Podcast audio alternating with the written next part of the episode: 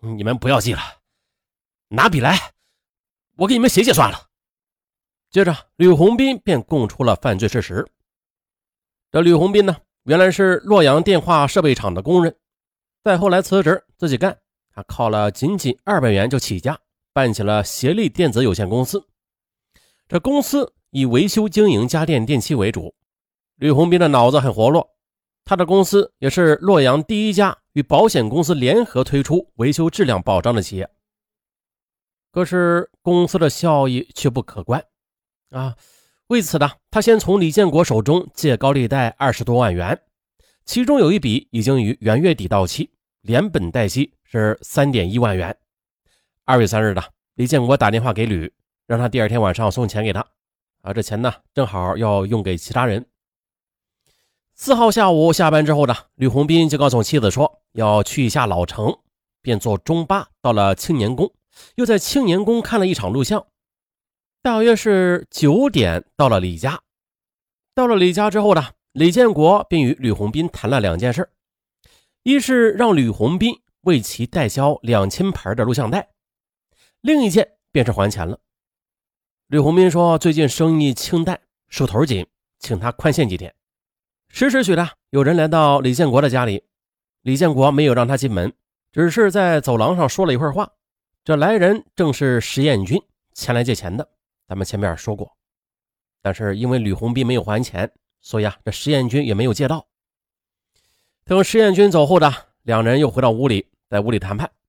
十二点多一点的，李建国仍然坚持让吕红斌赶快还钱。吕红斌说呀，实在是没有，到三月份一起还。李建国没有吭声，两人沉默了一会儿，可李建国却突然说：“啊，那你不还也可以。”把你老婆让我玩几天，你一听这话，吕红斌自然是非常气愤，他质问：“你说什么呢？你？”李建国看了吕红斌一眼，又说：“呀，啊，不舍得是吧？那你把你儿子给我吧。”你，一听这话，吕红斌气血翻滚，他何时被人如此侮辱过呀？便挥拳的向李建国打去了。这李建国小时候患过小儿麻痹症，一个腿粗，一个腿细。他呢来不及逃，这一拳正中面门。李建国中拳之后呢，被打倒在沙发上。哎呀，这还了得呀！在自己家里被别人揍了，李建国气儿更是不打一处来。李建国起身到外边，返回时手里拿了一把带木柄的尖刀。吕红斌一看不好呀，啊，先发制人吧。于是还没等李建国抽出刀来呢，他又飞起一脚，又踢中了李建国的裆部。李建国吃疼，又倒在地上。好机会！吕红斌见此，迅速的扑了上去，扭住李建国的手腕，一下子把尖刀就给夺了过来。手腕这么一翻，刺啷，手中的小刀脱手而出，划出一道流光，射向了李建国。李建国躲闪不及，被划伤了右臂，连同袖子在内，划出一道又长又深的口子。哎呀，这白肉一翻，鲜红的血液从肉里边渗了出来，很快的就染红了上衣。哎呀！李建国惨叫一声。可是惨叫声未停的，吕红斌又扑了上来，抢过尖刀之后的乱发狂舞，长剑如虹的又向李建国刺杀而去。李建国被逼无奈，只好以伤体迎战。不过最终呢，他还是无法抗衡吕红斌的乱刀狂刺，惨叫一声，倒在地上动弹不得。李七他，呃，刚才那一段是吹牛的啊，没那么厉害啊，这时间凑不够了。啊，让他俩多打会儿。其实啊，原本他俩打的很简单，原本是这样的：李建国被打倒在地，吕红斌就一把夺过尖刀，将李建国摁在地上，照着李建国便捅了几刀。李建国顿时的就动弹不得了。李七儿子此时已经在卧室里躺下了，啊，听到客厅里有异响，便问：“喂，让不让睡觉了？你这咋回事啊？”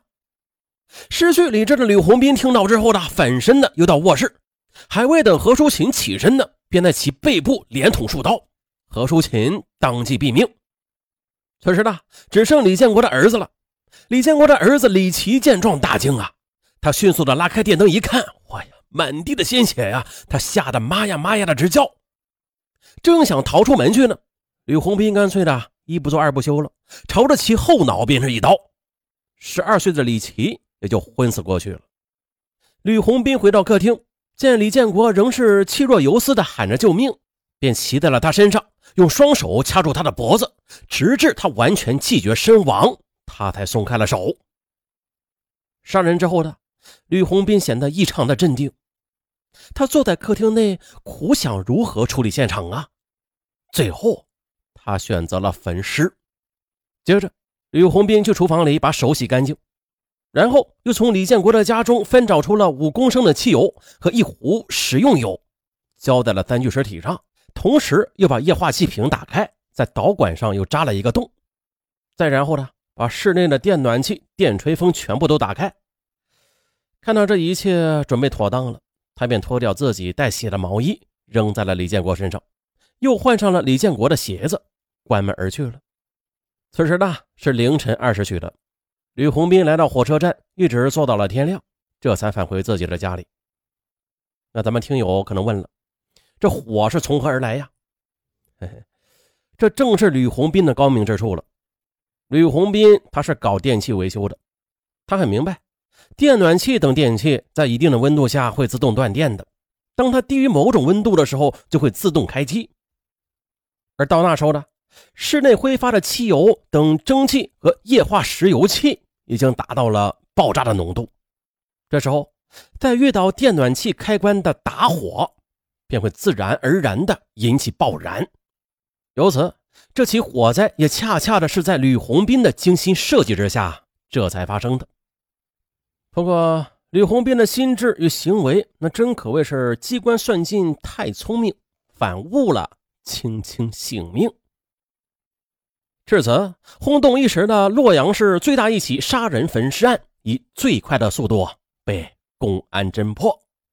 啊，破的太快，这集啊都没够十分钟。那最后再科普一下这高利贷吧。高利贷是合法吗？哎，高利贷啊不合法。不过啊，国家对于高利贷啊也是有明文规定的。以下呢是上文百度的。说是自二零一五年的九月一日起，最高人民法院关于审理民间借贷案件适用的法律若干问题之规定实施后的，年利率不超过百分之三十六的，都不属于高利贷。那如果借贷双方约定的利率超过年利率的百分之三十六，不好意思，超过了部分，那利息约定就是无效的。呃，举个例子啊，简单点来说就是。这年利率如果说是到了百分之四十啊，那超出的百分之四，哎，就是无效的啊，仅需还百分之三十六。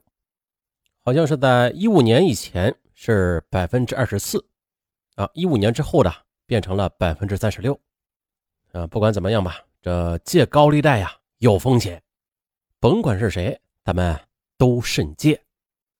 好，本线呢就到这儿，咱们下期再见。拜拜。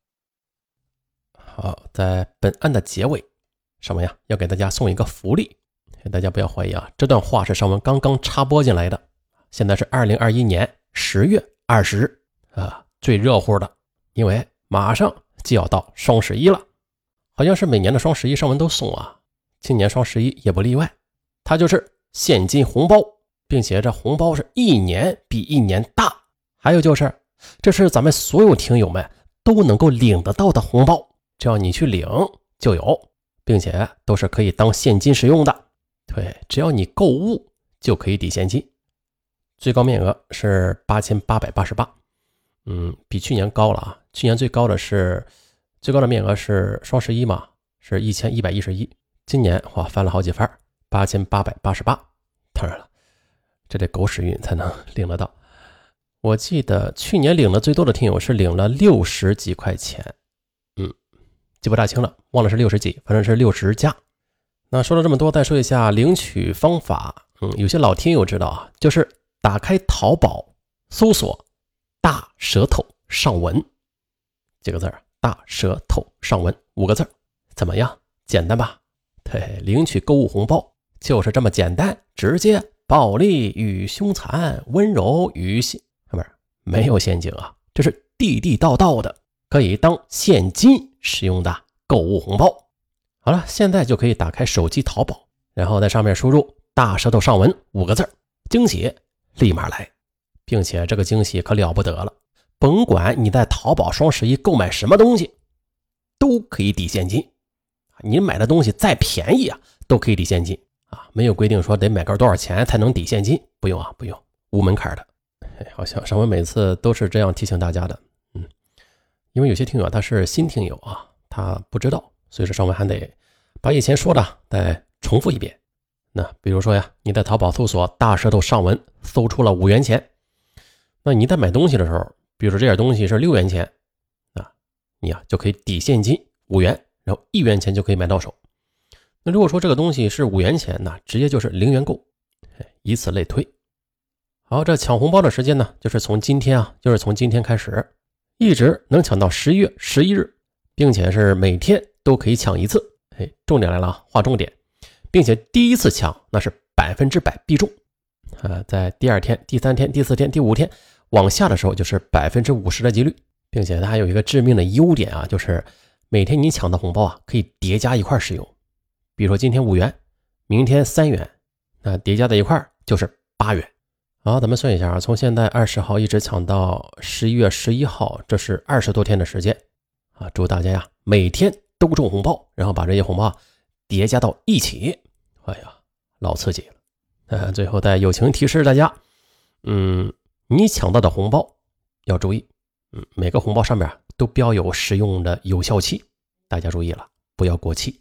还有就是这本条声音啊，各位听友只要能听到，那就证明这活动啊。依然在继续，大家不要怀疑其真实性。